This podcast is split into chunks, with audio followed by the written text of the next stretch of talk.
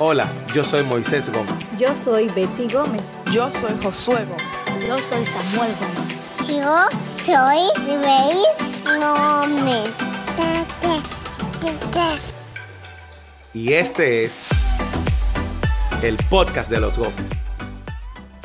Bienvenidos a un nuevo episodio del podcast de los Gómez. Yo soy Betsy. Yo soy Moisés. Y hoy queremos continuar con un tema que probablemente es un poco espinoso para algunos, a veces ni siquiera queremos hablar de eso, queremos huir de esos temas, porque quizás toca puntos sensibles y es acerca de las malas experiencias, el abuso espiritual. Sí, y el propósito de este, de este episodio es poder presentar algunas advertencias que nos sirvan a todos de una manera u otra para poder identificarlo, denunciarlo, apartarnos y y sencillamente cuidarnos de algo que está presente muchas veces de manera silente dentro del cuerpo de Cristo. Si ha estado aquí por un tiempecito, sabrá que acabamos y culminamos la serie de Una vida al revés, nuestro libro, y ahí contamos cómo el Señor capturó nuestros corazones con un mejor entendimiento del Evangelio y cómo al someternos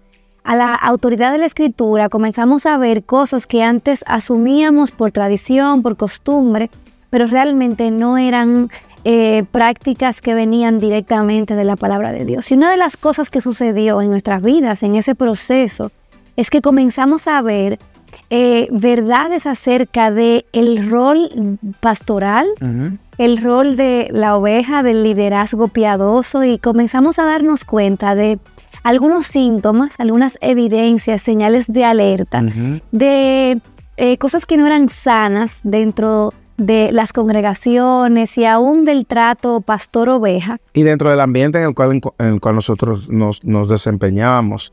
Ah, recuerde que mucho de lo que nosotros veíamos no solamente estaba presente en nuestro contexto, sino también que estaba presente en, en, en, círculos en el cual nosotros navegábamos y que veíamos presente eh, aspectos preocupantes como uh, enseñorearse sobre las ovejas, el también manipular a las ovejas para intereses personales, a, expensas incluso en muchos casos de herir, de lastimar, de acusar falsamente a las ovejas y con el fin de poder guardar la reputación o del apóstol o del profeta o del líder o del pastor. Del ungido. O del ungido. Y eso, y eso, eso fue, eso fue revelador. Y ahora como pastor, si uno, uno puede ver eh, en esas entrevistas pastorales cómo no era una realidad solamente en la cual nosotros estábamos expuestos o que nosotros habíamos navegado, sino que está presente tristemente en, en, Latinoamérica y en muchos círculos donde se replica este tipo de modelo. Una de las cosas que recibimos muy frecuentemente eh, son testimonios e historias de personas que han leído nuestro libro, que han estado en contacto con nuestra historia y pues nos cuentan cómo han sido dañados, cómo han sido manipulados, cómo han sido de alguna manera abusados espiritualmente, porque aunque el término es un poco difícil como de entender, y yo quisiera que más adelante me hablaras de eso, pero el punto es ese. Si en algún momento tú te has preguntado si lo que tú estás viviendo, donde te encuentras, será correcto, será que esto Em, es coherente con el carácter de Dios? ¿Será que yo me lo estoy inventando? ¿Es este el plan de Dios para la iglesia? ¿Esta es la manera como, como debe de, caminar una oveja o un líder? Y, muchas veces eh, también eh, pues repercuta en personas que terminan alejándose completamente de la congregación, como de los comentarios que hemos tenido últimamente en las redes sociales diciendo, sobre todo cuando hablamos del tema de la de que sin, sin comunidad no hay iglesia a una iglesia sin comunidad, que una persona comentaba y decía que esa persona no se congrega justamente porque los pastores han sido esto, esto, esto y aquello. Entonces, un efecto secundario triste y lamentable es ver que personas a raíz de o el abuso, la presión, el maltrato, el enseñoreamiento, la manipulación de las ovejas han terminado pues retrayéndose completamente de círculos y de la comunidad cristiana. La idea es que queremos traer un poco de luz a este tema para que ustedes puedan identificar qué es abuso espiritual, qué no es abuso espiritual, ¿cuáles prácticas son una alerta que no puedes ignorar de manera que realmente eh, puedas estar en un lugar donde estés a salvo? Entonces, para comenzar, ¿cómo tú definirías, vamos a cambiar el término abuso y vamos a buscar sinónimos, quizás manipulación, eh, opresión, tiranía? Esas son palabras que pueden quizás darle un poco más de color al término. Cuando eso se ve, sucede, que es muy lamentable en una iglesia o en una congregación. Sí, tomando, tomando cualquiera de esos conceptos, cuando nosotros pensamos en esa opresión o abuso o, o enseñamiento espiritual, no es más que es esa manera, pudiéramos decir, pecaminosa de querer eh, controlar o dirigir al redil o a una persona basado en una autoridad, una posición de liderazgo con fines personales y con eh, propósitos meramente eh, intereses personales. Pero es esa manera pecaminosa, pudiéramos decir, de manipular a una audiencia o manipular a los miembros de una iglesia o manipular a un hermano dentro de la iglesia para lograr lo que yo quiero y lo que yo deseo. Entonces, eso puede lucir de múltiples maneras y puede lucir incluso en diferentes niveles. Como yo decía, en ciertos círculos usted va a ver que hay un enseñoreamiento de las ovejas porque nosotros en Latinoamérica hemos colocado a pastores, apóstoles y lo hemos puesto en una posición y muchas veces con términos que, que no, son, no son sanos, con términos como la paternidad, el papá y, y, a quien yo le debo rendir toda mi vida, todo informe, todo reporte, toda información. Y eso se traduce entonces en que esa posición pues termina enseñoreándose y haciendo... La cobertura. Estaba buscándole mi exacto, no La cobertura. Todos esos términos apuntan a una misma dirección, a, a, tener ovejas bajo un enseñoreamiento, lo cual no es bíblico. Y vamos a, citar eh, un, texto particularmente eh, con relación a eso. Entonces, pudiéramos definirlo como la manera pecaminosa de, eh, de, manipular, a controlar a, a alguien o a un redil para fines personales intereses personales. A mí me gustaría escuchar como ejemplos prácticos, por ejemplo, cómo luce esa oveja dentro de la iglesia eh, que se siente y se ve eh, manipulada eh, bajo la tiranía de un hombre ungido de Dios.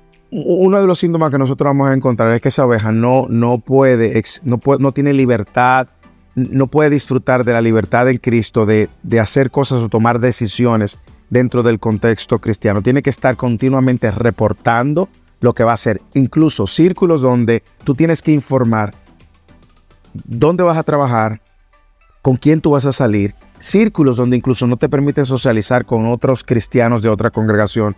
Círculos donde tú tienes incluso, no tienes ningún tipo de derecho o no tienes ningún tipo de posibilidad de cuestionar el liderazgo o de cuestionar de alguna manera medidas que no lucen o parecen bíblicas o ni siquiera de cuestionar una enseñanza que no es coherente con las escrituras. A mí me parece... Hay mucha coerción. Exactamente. Y también cuando una persona siente que estos líderes deciden por, por, por, por ti. O sea, ¿qué tú vas a hacer es decisión de ellos. Y tú tienes que ciegamente hacer lo que ellos dicen porque supuestamente ellos son los que tienen una revelación, una relación particular y, cercana con Dios. Y tenemos que recordar que nosotros hemos navegado en esos escenarios, hemos navegado en esos escenarios donde la bajo la, la, base de que Dios me dice y de que Dios me habla y de que Dios se revela mi vida para decirte a ti, definir a ti cuál es el rumbo y las decisiones que tú tienes que tomar, muchas veces hasta con la persona con la que tú te vas a casar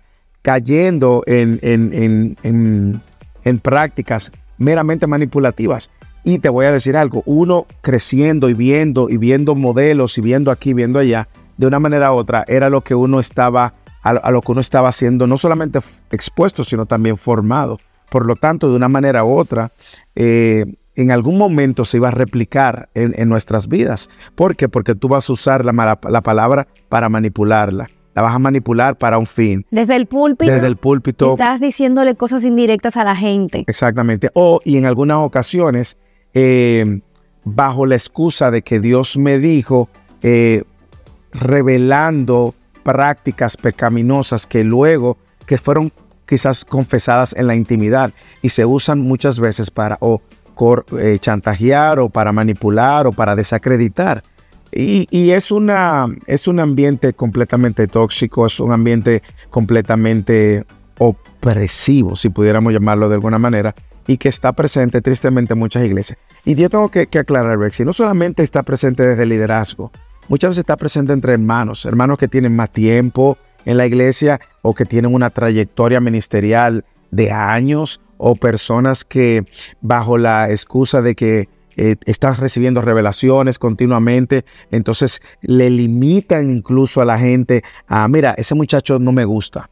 Yo, no siento que viene de Yo no siento que ese muchacho, eso es pura manipulación, eso es pura manipulación. Yo creo que nosotros hemos caído en, en esa, en, en, el error de, de, de ver a personas como la última autoridad y muchas veces hemos caído en el error de posicionar personas como si fueran infalibles. No hay representantes. Y como si fuera la voz más importante, incluso poniéndola por encima de las escrituras. Entonces, gracias por decirlo de esa manera, porque yo creo que las personas que han vivido eso te entienden.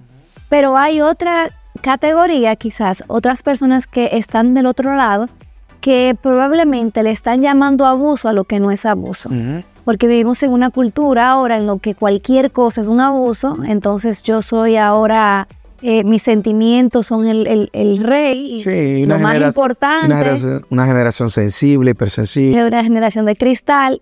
¿Qué no es abuso espiritual? Bueno, no es abuso espiritual cuando una, un pastor, un líder, un hermano en amor, con una postura completamente correcta, que es una, una, una postura de, de, cuidado, te llama a la atención a tu pecado o, usa un, un, medio de gracia, eh, su palabra, para guiarte a la verdad, aun cuando eso a ti te incomode o aun cuando eso no sea lo que tú quieres escuchar. Pero cuando ve en ti una, una, una dirección y lo hace de una manera discreta, de una manera tierna, ¿ok?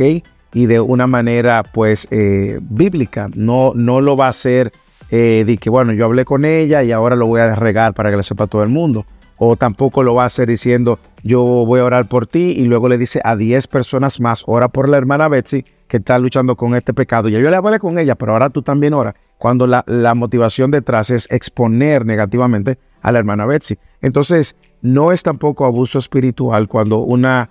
Eh, cuando el, el, pastor, el líder o la iglesia necesariamente responde a tus intereses, porque tampoco se trata de ti, es, es, una, es, es de una comunidad. Y hay personas que se sienten, no, es que aquí no nos escuchan, es que a mí no me escuchan.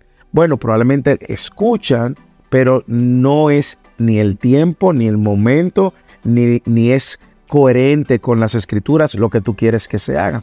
Eh, yo pudiera mencionar varios testimonios, pero uh, voy a poner solamente uno. Yo recuerdo que en, en, medio de esta plantación en First Serving hubo una de esas personas que llegan a la iglesia con, con, mucho ímpetu, mucho interés, preguntando si nosotros no, no vamos a, incorporar canciones en bachata, en salsa y en merengue.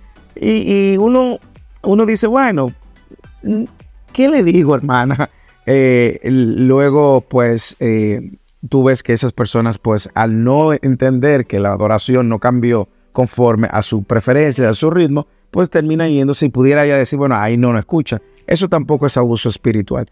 Pero sí nosotros vemos en la escritura, Betsy, una advertencia que el apóstol Pedro le hace a los pastores con respecto a la manera como tienen que pastorear. Y una de las cosas que Pedro deja muy claro es que el pastor, anciano, obispo, no puede enseñorearse de las ovejas.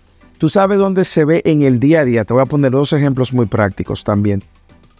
Cuando una oveja genuinamente va a moverse de tu iglesia a otra iglesia, ese sentimiento como tú manejes la salida de esa oveja va a hablar muchas de esas señales, porque en ocasiones el sentimiento es hacerte sentir culpable. Nos traicionaste, tú no eres leal, tú no eres fiel, tú lo que eres ingrato. Como el que está abandonando una familia Cuando, porque se cambió de ser musulmán a ser cristiano. exactamente. Y no solamente eso, y que, y que luego puede ir en detrimento también de tu reputación. Y eso es justamente lo que Pedro advierte. Eso es enseñorearse. Yo creerme que tú eres mi propiedad y consecuentemente ahora tú no le perteneces a nadie.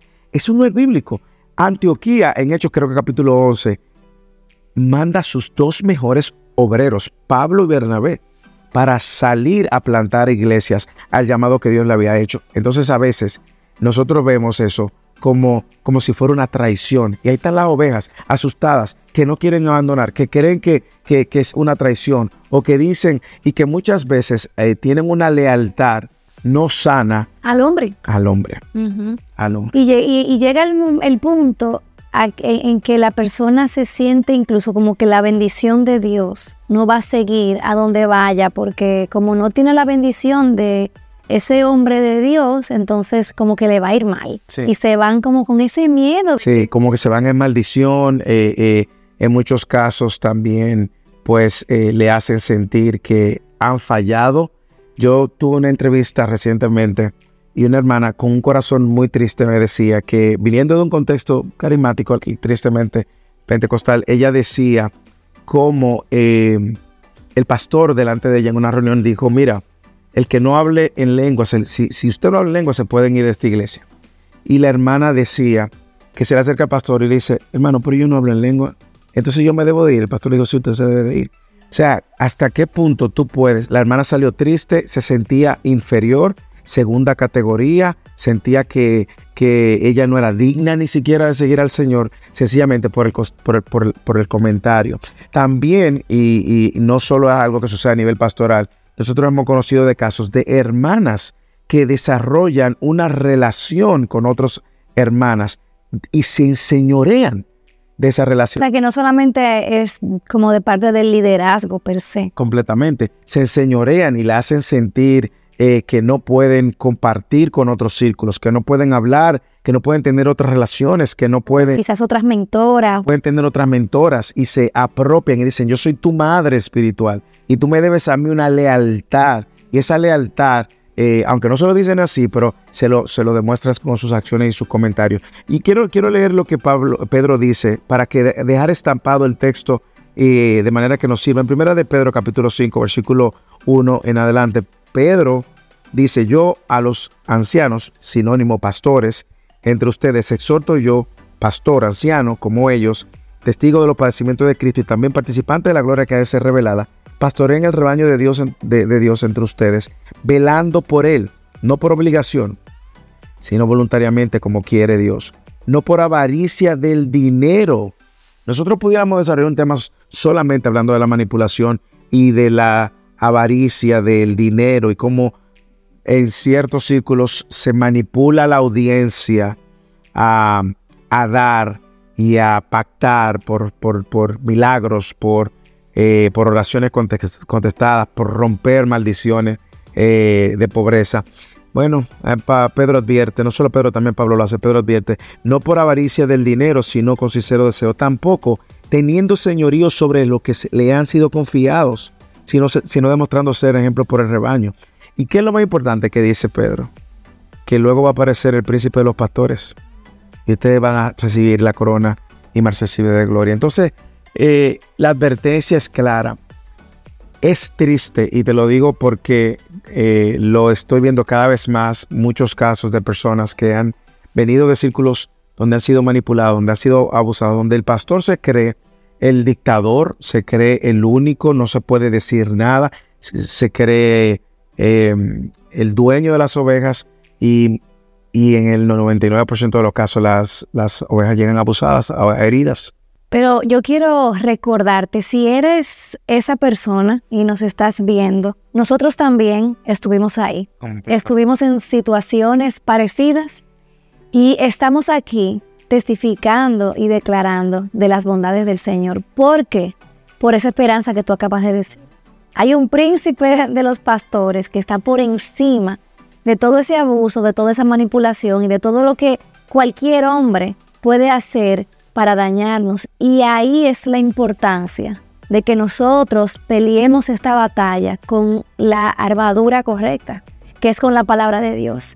Que el Señor nos abra el entendimiento y nos ayude a ver claramente cuáles son estas señales de advertencia, de manera que nosotros podamos correr con una tranquilidad, sabiendo que es bíblico, que no es bíblico, pero podamos correr a la palabra de Dios, porque eh, recordando y mirando atrás, lo único que restauró nuestros corazones fue cuando nos abandonamos a la autoridad de la palabra y creímos que el carácter de Dios no era reflejado por esos hombres, por esas mujeres, sino que en la palabra de Dios nosotros vimos que Él era completamente distinto a esos manipuladores, a esos tiranos. Dios no es así y Él quiere restaurarte, Él quiere llevarte a pastos verdes para que tú puedas florecer, para que tú puedas crecer y precisamente de eso vamos a hablar en el próximo episodio. Tú quisieras dejar quizás unas palabras de aliento como pastor y en tu ejercicio que recibes a personas em, que han, sido dañadas y que vienen eh, a, esa sala de consejería. Imagínate que esa persona está delante de ti. ¿Cuáles serían esas palabras como eh, en cara al próximo episodio? Yo creo que el, Señor en su palabra en Hebreos capítulo 12 nos, deja muy claro eh, que nuestra mirada debe seguir puesta en Cristo, a el autor y el consumador de la fe y quien por el gozo delante pues padeció, padeció justamente para reconciliarnos con Dios, padeció justamente para acercarnos a Dios y nosotros poder tener una comunión con Dios. Si ese es tu caso, si de alguna otra manera, y es un tema que pudiera continuar por horas, pero eh, nosotros queremos pararlo aquí para animarte a que primero vengas delante de Dios en oración y permitas que su palabra, como decía Bexi, sane. Segundo, de que no permitas que eh, eso siga continuando en tu vida y si es necesario, pues eh, con la palabra en humildad, confronta eh, el pecado que, del cual estás siendo víctima o abusada o oprimida o enseñoreada. Y tercero, pues rinde tu, tu corazón al Señor para que Él sane y puedas entonces moverte adelante hacia la abundancia, la plenitud que Él te ofrece por medio de su evangelio y su palabra. Así que descansa en que el Señor pues está abriendo tus ojos y te está moviendo al evangelio que va a sostenerte hasta que Cristo venga. Bueno, continúen con nosotros el próximo, en el próximo episodio, porque entonces vamos a compartir con ustedes qué nosotros necesitamos hacer para superar una mala experiencia en una iglesia. O sea, cómo podemos hacer eso, de qué manera nosotros podemos volver a ser restaurados en ese gozo. de nuestra salvación. Dios les bendiga. bye bye. Dios les bendiga. Y este es el podcast de los Gómez.